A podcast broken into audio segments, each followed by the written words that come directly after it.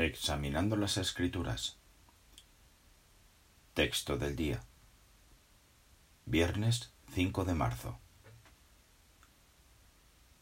La tierra ciertamente plañirá, la familia de la casa de Natán por sí misma. Zacarías 12:12.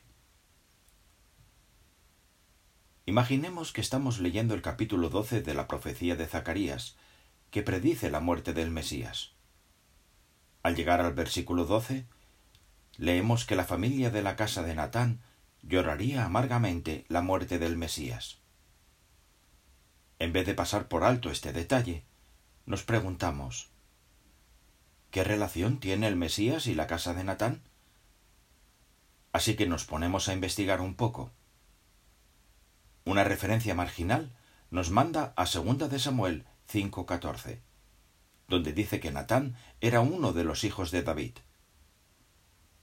La otra referencia es Lucas 3:31, que indica que Jesús era un descendiente directo de Natán, a través de María. ¡Qué detalles tan interesantes! Sabíamos que se había predicho que Jesús sería descendiente de David. Pero David tenía más de veinte hijos.